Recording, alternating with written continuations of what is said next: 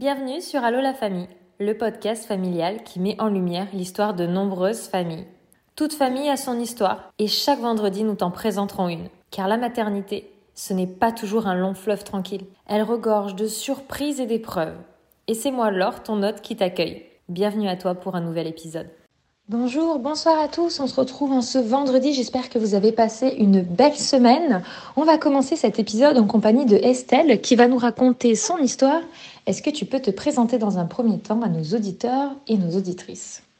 Bonsoir à toutes et à tous. Je me présente, je m'appelle Estelle, je suis âgée de 24 ans, bientôt 25. Je suis maman d'un petit garçon de 2 ans et je suis enceinte actuellement de 6 mois de mon deuxième. Alors tu fais comme moi partie des mamans qui ont été mamans assez jeunes. À l'époque, c'était quelque chose de commun. Aujourd'hui, j'ai l'impression que la moyenne est un peu plus tard.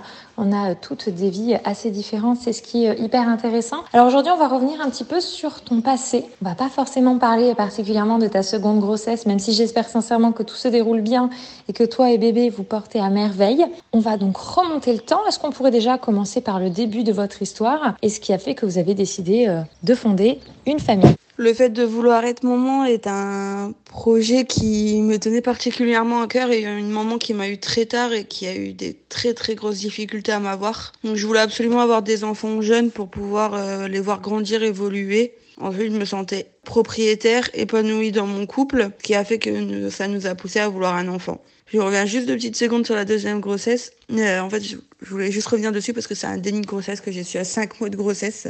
Donc du coup, plutôt euh, l'inverse de ta maman, effectivement, des fois quand on fait le choix euh, d'avoir un enfant, ou le choix ou pas d'ailleurs, parce que tout dépend de notre parcours de vie, mais d'avoir un enfant assez euh, tard, on va dire, par rapport à notre corps et le fait de pouvoir concevoir un enfant, ça peut rendre les choses beaucoup plus difficiles. Donc avoir voulu être maman jeune et pouvoir voir tes enfants grandir, je te comprends parfaitement parce que c'est un choix que moi-même j'ai fait et euh, ça, c'est plutôt euh, super. Alors oui, on va revenir sur, euh, sur cette étape de ta vie qui, je pense, a été quelque chose d'assez incroyable et qui concerne beaucoup de femmes, le déni de grossesse. Est-ce que du coup, tu peux reprendre un petit peu depuis le début? Vous avez eu votre premier enfant Est-ce que vous aviez envie d'agrandir la famille? Pas forcément. comment les choses se présentaient et se passaient à ce moment-là? De mon premier enfant, en fait, lorsque, lorsque j'ai retiré mon implant de contraception, on m'a dit que j'avais le syndrome des ovaires Spock. J'ai dit d'accord, pas de souci, comment ça va se passer, tout ça. Donc on m'a expliqué toutes les procédures et tout ça. Et de là, en fait, on m'a dit vous ne tomberez jamais enceinte parce que vous êtes grosse, vous êtes euh, bah pas dans les normales pour avoir un enfant et tout ça. Donc j'ai dit bon bah c'est tout, on va quand même lancer euh, bah, le projet bébé. J'ai eu de la chance, je suis tombée enceinte sous six mois, donc ce qui est très rapide pour des syndromes des ovaires polyestiques.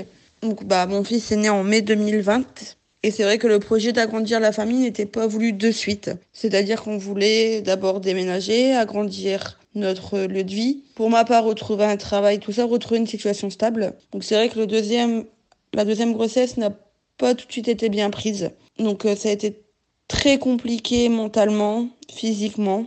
Alors je prendrai le temps de me repencher sur ce que tu viens de nous parler, c'est-à-dire du syndrome SOPK. Alors, du coup, nous expliquer en quoi ça consiste, qu'est-ce que c'est, parce que même si on en entend parler, tout le monde ne sait pas ce que c'est.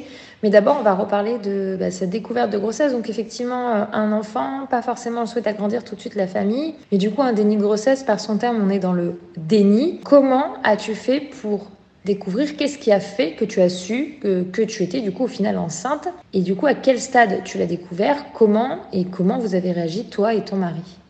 Lors de l'anniversaire de mon premier, du coup, en fait, j'ai découvert que bah j'avais un petit ventre, comme si j'étais enceinte, mais de un, deux mois maximum. C'est vrai qu'on a une très très très grosse prise de tête avec mon conjoint parce que j'avais fait un test de grossesse qui était négatif. Donc pour moi, je n'étais pas enceinte, je ne voulais pas l'accepter. Mon conjoint m'a dit tu vas faire une prise de sang, au moins on sera fixé. J'ai dit oui si tu veux, sachant que j'avais mes règles, j'avais aucun symptôme de grossesse, à part le petit ventre, et encore c'était un ventre comme si j'avais pris du poids, pour moi c'était ça.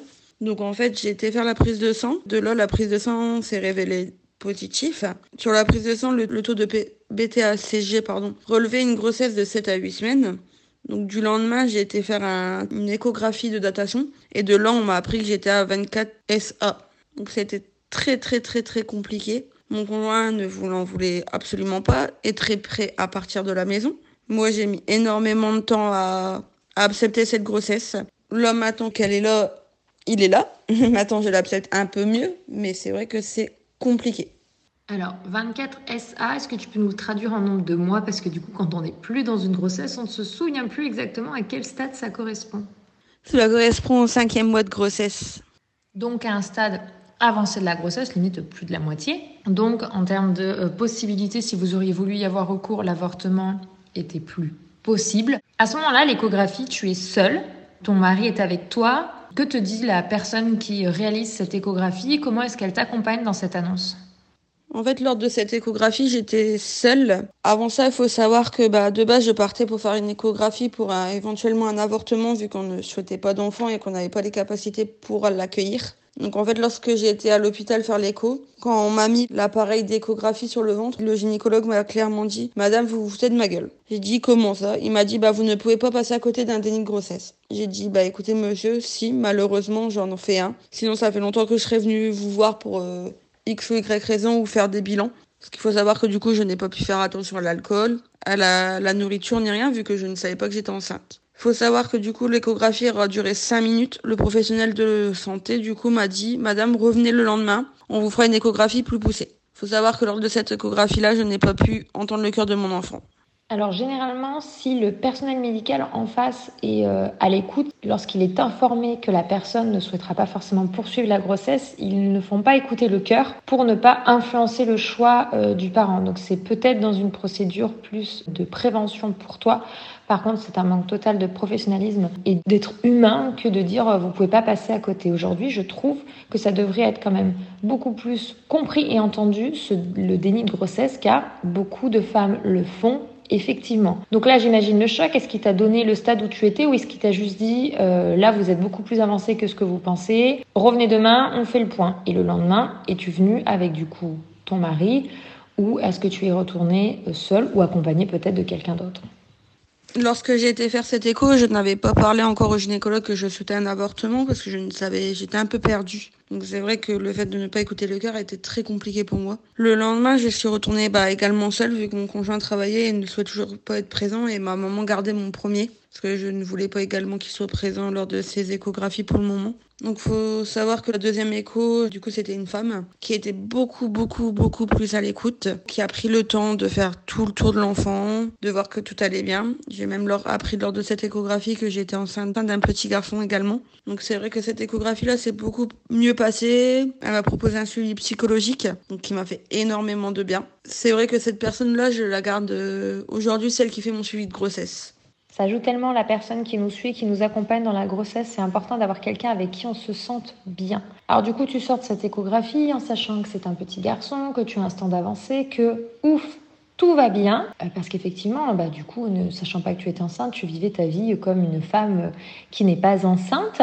Tu rentres chez toi, Comment ça se passe avec ton mari? Tu m'as fait comprendre que c'était posé la question de, partir pour lui parce que ça a été extrêmement compliqué d'accepter euh, ce qui se passait. Comment vous avez traversé tout ça ensemble et où en êtes-vous aujourd'hui?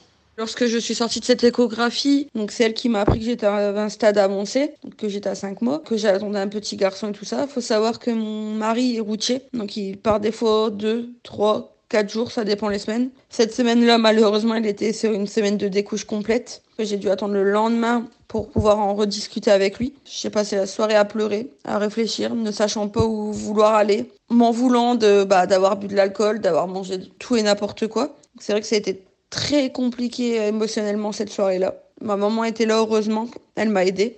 C'est vrai que le lendemain, monsieur rentre, donc je lui montre les échos. Il m'a dit, maintenant qu'il est là, il est là. J'ai dit, c'est-à-dire, il m'a dit que pour lui, il allait l'élever, mais pas comme son premier, c'est-à-dire qu'il allait le rejeter. J'ai dit bah pour faire ça, c'est pas la peine. Il m'a dit bah je resterai pour comme je suis restée pour le premier, qui est un enfant voulu. J'ai dit d'accord, pas de souci. Sache que moi, bah maintenant que je sais qu'il a son cœur bas, que tout va bien, je commence à accepter le fait d'être maman une deuxième fois. Il faut savoir également que bah ça fait deux, trois jours au moment où je vous parle. J'ai su il y a cinq mois de grossesse, c'est-à-dire il y a un mois. Il a mis trois semaines à accepter la grossesse. Alors d'aujourd'hui, il commence à mettre la main sur le ventre. Il commence à en parler. On a trouvé le prénom. C'est vrai qu'on essaye de projeter, mais on a toujours un suivi psychologique tous les deux derrière. Moi, ça m'aide bien. Lui, il en parle pas trop, donc je ne saurais pas vous dire si ça l'aide ou pas. Mais je sais qu'à l'heure d'aujourd'hui, bah, on a passé une très très mauvaise période. À l'heure d'aujourd'hui, ça commence à aller mieux. C'est un vrai choc à une grossesse. On dit que des femmes mettent des années à tomber enceinte. C'est affreux pour elles. D'autres, euh, comme toi, découvrent une grossesse à un stade avancé, pas du tout prévu. Et ça reste aussi un choc et un chemin à accepter euh, dans sa tête de ce changement de vie auquel on ne s'attendait pas, auquel on n'était pas prêt. Et euh, le chemin se fait et se fera jusqu'à la naissance. Et déjà, si tu me dis qu'en trois semaines, les choses vont évoluer, c'est déjà une bonne chose. Et ce que je trouve euh, d'hyper bien dans ce que tu me racontes, c'est que vous, avez tous les deux un suivi psychologique. Et ça, c'est important. Aujourd'hui, euh, voir quelqu'un pour son psychologique est essentiel puisque c'est pour son bien-être. Et ce n'est pas juste pour les fous, comme on pouvait le dire euh, à l'époque. Donc ça, je trouve que c'est une très belle démarche de votre part que de faire ça. Le suivi psychologique m'a été proposé et c'est vrai que j'ai tout de suite accepté parce que pour moi, c'était un travail sur moi-même à faire. Comme on dit, on a de la chance, on a eu un premier garçon. J'ai tout gardé de cet enfant. Donc c'est vrai qu'il y a des choses que bah, du coup en trois mois on n'est pas obligé de courir pour acheter. C'est vrai que ça aide pas mal. Après c'est moi qui ne voulais pas de deuxième enfant, qu'on m'a annoncé le syndrome Spock et tout ça, c'est vrai que ça a été très compliqué. Parce que comme j'ai une amie qui veut tomber enceinte, qui n'y arrive pas, moi je me dis bah en fait j'ai beau avoir tout ce qu'on veut, j'étais protégée sous un plan, bah j'arrive à tomber enceinte facilement. Alors est-ce que tu peux nous expliquer pour ceux qui ne connaissent pas, qu'est-ce que c'est que le syndrome SOPK En quoi ça consiste? Et euh, du coup, euh, tu nous as dit, voilà, avec le SOPK, normalement, je n'aurais pas pu tomber enceinte facilement. Donc pour du coup, un petit peu euh, que les personnes puissent aussi mieux comprendre le contexte dans lequel tu es. Donc le syndrome SOPK, c'est le syndrome des ovaires polycystiques. C'est une maladie hormonale donc, qui fait que j'ai des cycles anormaux, enfin des cycles irréguliers, tout ça. En fait, tu peux, as moins de chances de tomber enceinte qu'une femme normale parce que tu ne peux pas calculer tes ovulations. Lorsqu'on a lancé le bébé 1, qu'on m'a annoncé ce syndrome, on m'a dit que c'était dû à mon surpoids. Faut savoir que du coup, j'ai perdu 20 kilos. Alors d'aujourd'hui, je n'ai pas refait des examens pour savoir si le syndrome était encore là ou pas, sachant que bah, du coup, j'ai eu deux enfants. Ils t'ont donc énoncé que c'était dû à ton poids que tu avais SOPK. Je trouve ça assez étonnant, mais écoute, je ne connais pas, donc euh, pourquoi pas. Est-ce que, outre ces difficultés à pouvoir tomber enceinte qui t'a été énoncée, cela provoquait des douleurs ou euh, c'était vraiment la, entre guillemets, seule conséquence, même si elle n'est pas évidente à gérer, du SOPK Je n'avais vraiment aucune douleur, hormis lorsque j'avais mes périodes de, de règles. Donc, dans ton cas, à toi, cela ne t'a pas provoqué des choses extrêmement particulières, des effets secondaires assez difficiles, des règles douloureuses, ça c'est déjà pas évident à gérer, et des cycles assez irréguliers, mais qui dans ton cas ne t'ont pas empêché de euh, tomber enceinte. Aujourd'hui, comment tu te sens face à tout ça, face à ce SOPK qu'on t'avait annoncé par rapport à ton poids, ce jugement qu'on t'a porté euh, par rapport à tes formes? Comment aujourd'hui tu gères? Tu me dis avoir perdu 20 kilos, tu attends un deuxième enfant dans un cadre déni de grossesse. Psychologiquement, tu en es où et comment tu te projettes? Faut savoir que les 20, les 20 kilos, je les ai perdus avant ma première grossesse, justement pour pouvoir tomber enceinte plus facilement. Enfin, c'était une période très très très compliquée de ma vie. Ça l'est encore aujourd'hui, que j'ai peur de tomber enceinte facilement. J'ai peur de, après cette grossesse, de bah, me dire euh, est-ce que je suis enceinte? Est-ce que je suis pas enceinte? Est-ce que j'ai fait ça de bien? Est-ce que j'ai fait ça de mal? Là, aujourd'hui, je suis dans une période sombre, c'est-à-dire que je n'ai goût à rien je m'occupe de mon enfant, je fais attention à ma grossesse, j'ai le suivi psy qui m'aide, mais c'est vrai que c'est compliqué. C'est une bonne aide, je dirais pas pour toutes les femmes, je le conseille si voilà, si besoin, si déni de grossesse haute, je conseille un suivi psy, mais il faut savoir que je n'ai plus le goût de vivre. Heureusement, j'ai ma famille et mes amis qui sont là pour moi, surtout une amie particulière qui m'aide bien. Sinon, il faut savoir que je ne ferai plus rien de mes journées. Parce que pour remettre dans le contexte, ça fait donc un mois aujourd'hui que vous avez euh, découvert euh, cette grossesse. C'est donc encore tout un chemin euh, d'acceptation à faire. Je comprends parfaitement et j'imagine ce que tu peux ressentir en termes de peur et d'angoisse par rapport à une possible, du coup, future grossesse et ce corps auquel tu ne gères pas ce qui se passe. Est-ce que de ce côté-là, on a pu un petit peu te conseiller sur l'après de cette grossesse pour être plus sereine sur l'avenir et cette relation à ton corps par rapport à ce déni de grossesse qui doit quand même te faire perdre confiance en toi et en la personne que tu es puisque tu, n'as pas senti ce que, tu vivais de l'intérieur. C'est exactement ça, donc ça fait un peu plus d'un mois que je le sais. C'est encore un très très très long processus qui peut durer même jusqu'à après l'accouchement. C'est-à-dire que le petit m'a dit que je pouvais rejeter mon enfant. C'est ce cas qui me fait très peur. Parce que bah, pour moi, il est là, il a besoin d'être aimé comme j'ai aimé mon premier. Pour le moment, l'après, on n'en a pas encore trop parlé. Pour le moment, on essaie de parler beaucoup du présent, du, bah, de la venue au monde de l'enfant et tout ça. Mon corps, bah, je, je, n'y arrive plus avec lui parce que bah, je, ne le, je ne le comprends plus. C'est vrai que bah, un déni de grossesse, c'est jamais évident. Tu mets énormément de temps à t'en remettre. Le pire pour moi, ça reste ce que j'ai pu faire alors que j'étais enceinte. Est-ce que l'équipe médicale t'a accompagné là-dessus en t'informant que euh, bah, suite aux examens, ton bébé se porte bien euh, Est-ce que tu as pu être rassurée là-dessus ou est-ce que du coup c'est encore une source d'inquiétude par rapport à justement euh, à ce que tu as pu manger ou boire avant de découvrir cette grossesse? Oui, là-dessus, la gynéco et la sage-femme qui me suivent m'ont très très bien rassuré en disant que bah, ce que j'avais fait n'avait pas d'impact sur la santé de mon enfant. Mais c'est plus moi, mentalement, qui ai du mal. Tu es donc dans un processus de reconstruction euh, vis-à-vis de la confiance en ton corps et de la connaissance de ce que tu vis par rapport à justement ce corps qui t'a caché euh, cette grossesse où tu n'en as pas été euh, consciente? Après, ça s'appelle vraiment un déni de grossesse. Certaines le font jusqu'à terme et découvrent le jour de leur accouchement qu'elles vont être maman. Vraiment, ça peut être très compliqué situation. Ce que j'entends aussi dans ce que tu me racontes, c'est quand même que la communication est très présente. Tu me dis qu'avec ton mari, vous parlez euh, énormément de l'arrivée de ce bébé, que vous vous êtes ouvert à un suivi euh, psychologique. Et je pense que dans toute situation, la communication aide énormément. Et euh, je pense sincèrement, je vous souhaite de tout cœur que vous puissiez vous construire tous les deux, tous les quatre, enfin presque quatre, dans quelques mois. Qu'est-ce que tu aimerais pouvoir euh, dire aux personnes euh, qui nous écoutent par rapport à ton histoire? Quel message tu aimerais pouvoir euh, faire passer? Par rapport à ma situation, ce que je peux conseiller aux personnes, c'est surtout ne restez pas seul. Entourez-vous de tout ce que vous pouvez vous entourer. Autant les psys, les professionnels de santé, la famille, les amis. Faut beaucoup, beaucoup, beaucoup parler. Moi, c'est ce qui m'aide, c'est le fait d'en parler. Ça me permet de me projeter. Ça m'a permis beaucoup, beaucoup de choses. Ça m'a permis déjà l'acceptation de la transformation du corps au bout de cinq mois de grossesse. Parce que le ventre qui sort euh, au bout des derniers mois, c'est la vérité. Je l'ai vécu. C'est surtout ne restez pas seul. Entourez-vous du plus de monde possible et parlez, parlez, parlez. C'est exactement ce à quoi je pensais. La communication est vraiment euh, essentielle. En tout cas, Estelle, euh, je souhaite sincèrement euh, que les mois qui suivent se déroulent au fur et à mesure de mieux en mieux dans le chemin que vous avez à parcourir, toi et ton mari. Et qui sait, peut-être qu'on enregistrera un nouvel épisode ensemble dans quelques temps quand votre enfant aura rejoint votre famille et qu'on pourra découvrir la suite de votre histoire si tu as envie de nous la raconter. Merci beaucoup d'avoir pris le temps de nous raconter votre aventure et je vous souhaite plein de belles choses pour la suite et que les choses se passent le plus sereinement possible.